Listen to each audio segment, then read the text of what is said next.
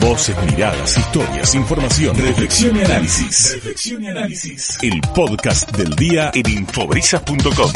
Bueno, me encanta. Yo lo dije hace unos cuantos días. Eh, eh, Verano Planeta es una de las cosas más lindas, o por lo menos a mí me gusta mucho eh, transitar este tipo de acontecimientos, porque uno tiene la oportunidad de poder estar en, contacto casi directo con, los autores de los diferentes libros que vienen a presentarse a la ciudad de Mar del Plata. Y la señora que tengo en pantalla, porque la estoy viendo a través de Zoom, ya es un clásico de este ciclo Verano Planeta. Tantas veces hemos charlado. Mira, basta simplemente con ir a la solapita de su último libro, Florencia Canale Pecadora, La pasión de Camila O'Gorman, para todos los libros. Me doy cuenta que todos los libros ha traído aquí a la radio y con cada uno de ellos hemos escuchado las diferentes historias que Florencia nos cuenta. ¿Cómo estás, Flor? Un gusto saludarte. Hola, Luz. ¿Cómo estás? Muy bueno, bien. nos vemos por lo menos. Es nos íbamos a ver frente a frente, pero bueno, la tercera ola modificó las cuestiones. Sí, vino medio, vino media picada la, la tercera ola y rompe fuerte en la orilla, lamentablemente. Eso también condiciona un poco la, la forma de la presentación, Flor, ¿no? ¿Va a ser de manera virtual ahora? Exacto, exacto. Este, iba a ser presencial, pero bueno, es virtual, es mañana, ¿no? A las 8 de la noche por el canal de YouTube de, de Planeta de la editorial Planeta. Claro, Planeta de Libros, así lo van a buscar eh, en YouTube y van a poder acceder a, a, la presentación de este que exactamente qué es lo que cuenta Florencia, quién es la protagonista de este tu nuevo hijito. Eh, la protagonista es Camila O'Gorman, pero voy a agregar a uno más, ¿no? Son Camila O'Gorman y Ladislao Gutiérrez, los dos jóvenes que viven una tragedia de amor desesperante en el siglo XIX, que ya tal vez conocíamos aquella historia por la película de la década del 80, pero si quienes no vieron esa película o no tienen idea de qué estoy hablando, es la historia de un sacerdote, Ladislao Gutiérrez, y una feligresa mm. que viven una historia de amor, de pasión, y que mueren fusilados en 1848 eh, durante el gobierno de Juan Manuel de Rosas. Eh, bueno, eh, como digo, es una tragedia horrorosa porque ¿de qué crimen podría habérselos culpado a estos dos jóvenes si no fue solamente haberse enamorado? Ajá. Pero bueno, eran otros tiempos. eran otros tiempos y tiempos bastante hipócritas, te voy a decir, porque, bueno, ella era una joven de la sociedad porteña, él un sacerdote tucumano, él el cura de, de la parroquia del Socorro, es una iglesia que aún existe uh -huh. en Buenos Aires, um, y que se enamoran, y, y, bueno, y cometen esta transgresión, porque definitivamente era una transgresión, ¿no es cierto? Él un sacerdote, debía ser célibe, ella una feligresa, porque te enamoraste de un cura? Claro, con tantos peces en el río, venir justo, ¿no? Claro. Pero bueno, pero el amor ocurre, fue... pero el amor ocurre, Florencia. Exactamente, no se puede, no se, no es una estrategia, ¿no es cierto? Te, te, te, digamos, te arrasa. Y esto fue lo que le sucedió a ellos. ¿Y con Sin qué embargo, consecuencias? ¿Con qué consecuencias? Porque todo muy lindo con esto de que el amor ocurre y está bueno, bueno poder. Evidentemente, si uno se siente apasionado y el amor es recíproco, porque en este caso lo era, eh, sí. ¿cómo, cómo, ¿cómo se aceptan las consecuencias que evidentemente tuvo, no? Bueno, este es el tema, ¿no es cierto? Yo creo que ellos aceptan las consecuencias con una entrega absoluta porque ellos dos eran dos personas muy religiosas y no, no se quitan de encima la religiosidad para vivir ese amor. Yo diría que se multiplica esa entrega, esa devoción religiosa, ¿no es cierto? Um, y yo te aclaro que en aquellos tiempos muchos integrantes de la iglesia uh, vivían dobles, triples vidas, tenían hijos con señoras, no debían, mientras daban misa, quiero decir, no es que se quitaban, ¿no es cierto?, la sotana para siempre para transformarse en hombres de a pie, para casarse o lo que fuera. No, vivían estas dobles vidas ellos podrían haber hecho esto, sin embargo no es lo que ellos pretenden hacer, ¿no es cierto? Eh, ellos quieren vivir este amor con la frente en alto y lo único que consiguen es ser asesinado, ¿cierto? Em, e, e, esto es el asunto. Yo creo que ellos, eh, aunque podrían haber mantenido esta práctica, este status quo que existía en aquellos tiempos, ¿no? Por ahí él seguir dando misa, ella casarse con algún caballero y mantener estos encuentros en la clandestinidad, ¿no? Estos encuentros apasionadísimos, no quisieron. No quisieron, estos se fugaron en diciembre de 1847 eh, y en agosto del 48 son fusilados, el 18 de agosto. Em, el, asunto es tratar de entender, yo quise tratar de entender cómo llegan, cómo llega esta chica a, esta situación, ¿no? Tan crucial y tan definitiva en su vida, Porque además ella se entrega, los dos se entregan, pero bueno, él era un hombre de Dios.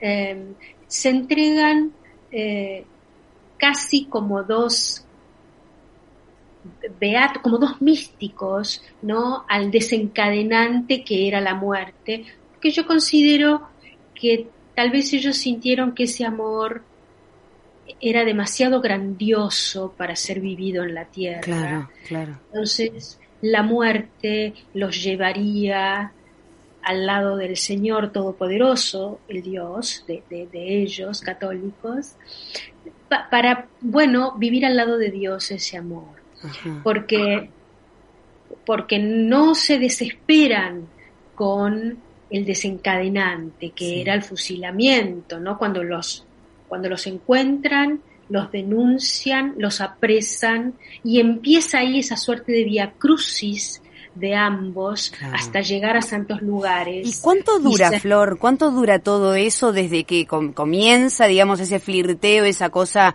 eh, mutua, hasta que evidentemente, bueno, termina con, con este final? ¿Cuánto tiempo aproximadamente? Y bueno, eh, ellos, yo diría que, que meses, un año, este, poco, poco pero intenso, ¿no es cierto? Poco pero intenso. Em, fíjate que ellos se fugan eh, en diciembre del, del, 47 y hacía unos meses que estaban viviendo eh, esta pasión, ¿no? Eh, en, secreto, clandestinamente. Es más, durante la fuga ella pierde un embarazo, estaba embarazada y cuando la fusilan estaba embarazada nuevamente. Eh, muy poco. Ella muere a los 20 años. ella cumple años el 9 de julio, cumple 20, y el 18 de agosto es fusilado. O sea que muy joven. Él también muy joven, muy, muy jóvenes los dos, eh, con tan eh, con, con, tanta vida vivida, digamos, ¿no es cierto? Eh, bueno, las vidas en aquellos tiempos, estamos hablando de la primera mitad del siglo XIX, eran vidas cortas y, e intensas si uno elegía no ser un héroe o una heroína romántica, ¿no? Romántica no por lo amoroso, sino romántica por, eh, yo diría, el movimiento estético, este, eh, de, aquellos estéticos, sí, digamos, la intensidad del romanticismo. Bueno, eh, así le tocó a esta pareja, ¿no? Morir tan joven, morir por su causa, la causa del amor. Claro. ¿Y cómo fue, cómo fue? A ver, porque hoy estamos en tiempos de redes sociales y cuando viste algo eh, semejante, ponele, esto que pasó en ese tiempo, trasladado al presente de hoy, sería un opinadero por todos lados y todo el mundo estaría eh, en todas las redes sociales hablando del tema, en los canales. ¿Cómo era en, en, el ámbito social en esa época, más allá de lo religioso, ¿no? que evidentemente era un altísimo escándalo, ¿cómo era a nivel social ese, ese rum rum, ese decir entre, viste que fulanita de tal con el sacerdote tal, era, me imagino, como una, como una cosa espantosa, horrorosa lo que estaba ocurriendo, ¿no? Y sí, un circo romano, un circo romano eh, y además eh, usando incluso políticamente el amor de estos dos jóvenes este, para un lado o para el otro, ¿no? La oposición o el gobierno. Eh, la oposición operando desde la prensa y políticamente, ¿no? Echándole la culpa y la responsabilidad completa, digamos, esto había sucedido por culpa de Juan Manuel de Rosas. Eh, y, eh, y, la sociedad, los padres ¿no? de las familias, pensando que tal vez sus hijas podían verse seducidas y, y, abusadas y acosadas por estos sátiros que eran los curas. Claro. Eh, y, todo fue realmente de un revuelo monumental. Pero lo triste es que, claro, eh, todo este revuelo, la sociedad que estigmatizaba y señalaba, imagínate que el padre de Camila siente esto como una deshonra y una humillación fenomenal y pide castigo ejemplar. Por supuesto la iglesia también pide castigo ejemplar, ¿no? Porque esto era una vergüenza para, para la institución. Es decir, que Camila eh, además tuvo que sufrir el desprecio de su propia familia. Por supuesto, por supuesto, digamos, durante mucho tiempo esto lo mantuvo oculto, aunque, aunque ya era un problema, Camila, para el padre, ¿no?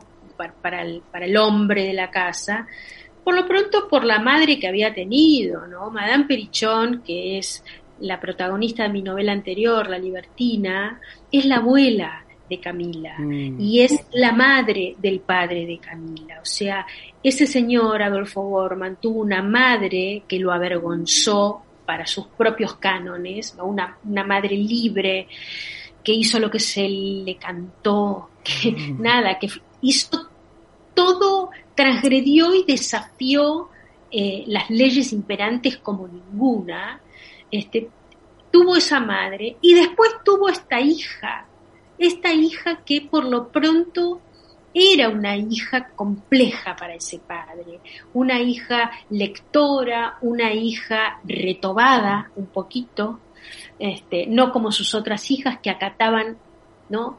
sumisamente lo que el padre decía. Camila no.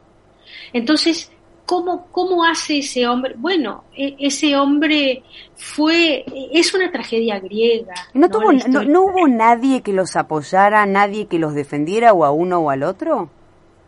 Sí, claro, claro que sí. Camila pide, pide clemencia precisamente a la hija del gobernador, a Manuelita Rosas.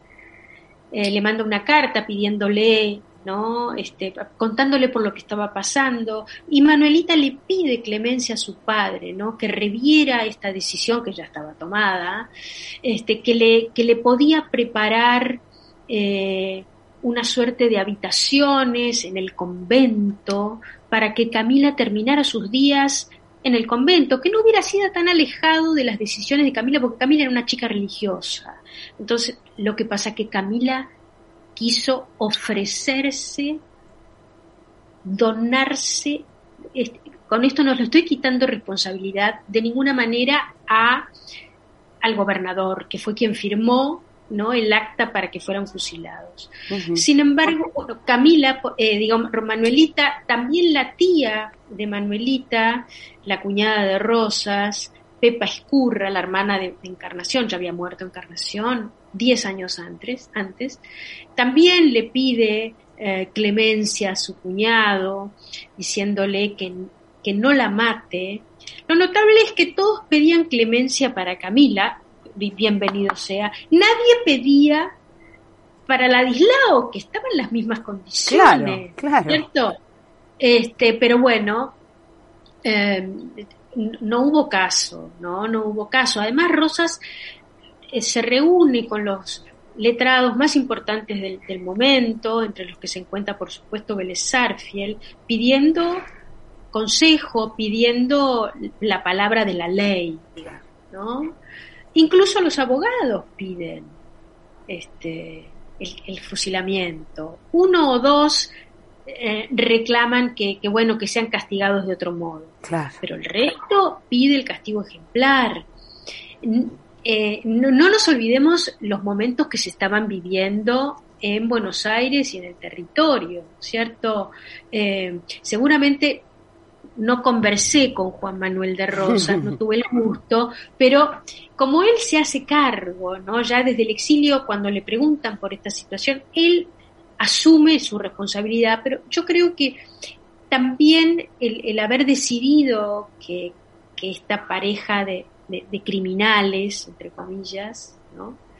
Eh, debía ser ajusticiada, supongo que debía, él sentía que tenía que poner un poco de orden, ¿no? Que se le estaba yendo todo, iba a decir una mala palabra, pero se le estaba desmadrando toda la cosa y entonces, bueno, poner un, poco de orden. Claro, eh, todos sacaron su tajada y los que terminaron muertos fueron Camila y Ladislao. Claro, claro. Y la, y la reputación de aquellos que, bueno, eh, ejecutaron a Camila y a Ladislao quedó como, porque, a ver, la sociedad siempre fue hipócrita, ¿no? En todos los tiempos hay una gran parte de la sociedad que es hipócrita y no dudo de que en ese momento también debe haber habido un montón de, de, hombres y mujeres que no veían tan mal la cosa y que simplemente quizá entendían que era un hombre enamorándose de una mujer. Estamos hablando, claro, de un señor que evidentemente eh, la, la profesión, el rol de sacerdote lo complicaba todavía aún más, pero me pregunto esto que vos decís, ¿por qué no haberlo mandado, por ejemplo, a trabajar a otro lugar, ¿no? Alejarlo de ella eh, y que no se llegara necesariamente a este final, ¿no?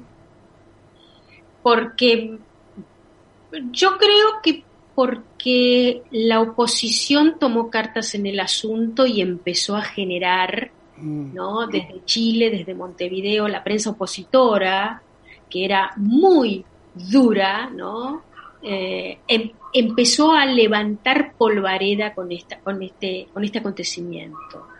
Y entonces, eh, supongo que, bueno, no hubo, no hubo otra, otro modo de, de, aligerar el asunto que ya estaba en boca de todos y que, y que, y que generaba, le generaba a Rosas, supongo, eh, una complicación, eh, una complicación porque estaba todo el mundo hablando de esto y seguramente estaba todo el mundo esperando que tomara un Que él hiciera algo, claramente, claro, exacto. Que él, digamos, la cosa, la mano, la mano dura, que él pusiera orden aquí porque todo era, bueno, lo acusaban de ser casi el, el, dueño o el, o el, líder de Sodoma y Gomorra. Buenos Aires se había transformado casi en Sodoma y Gomorra y él era el artífice de este asunto.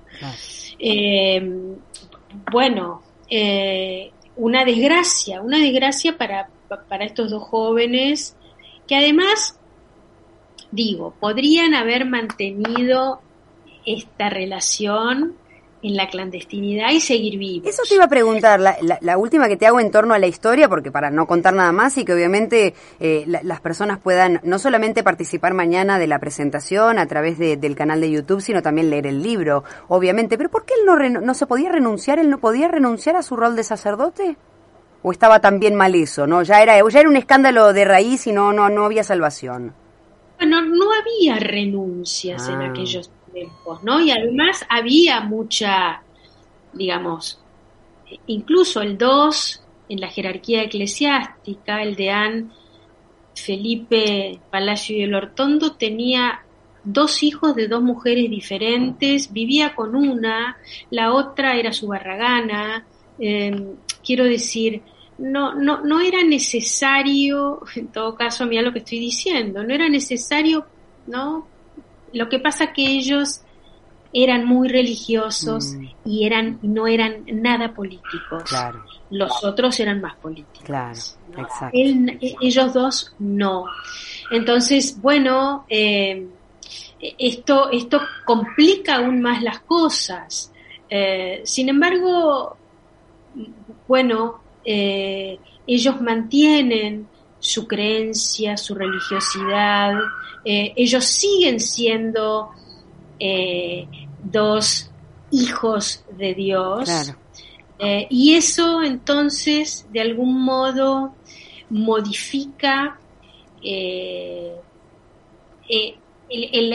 digamos, la sucesiva de los acontecimientos. Porque, por ejemplo, ella voy a contar esto pequeño, es más lindo leerlo, pero ella sale con joyas y con dinero, ¿no?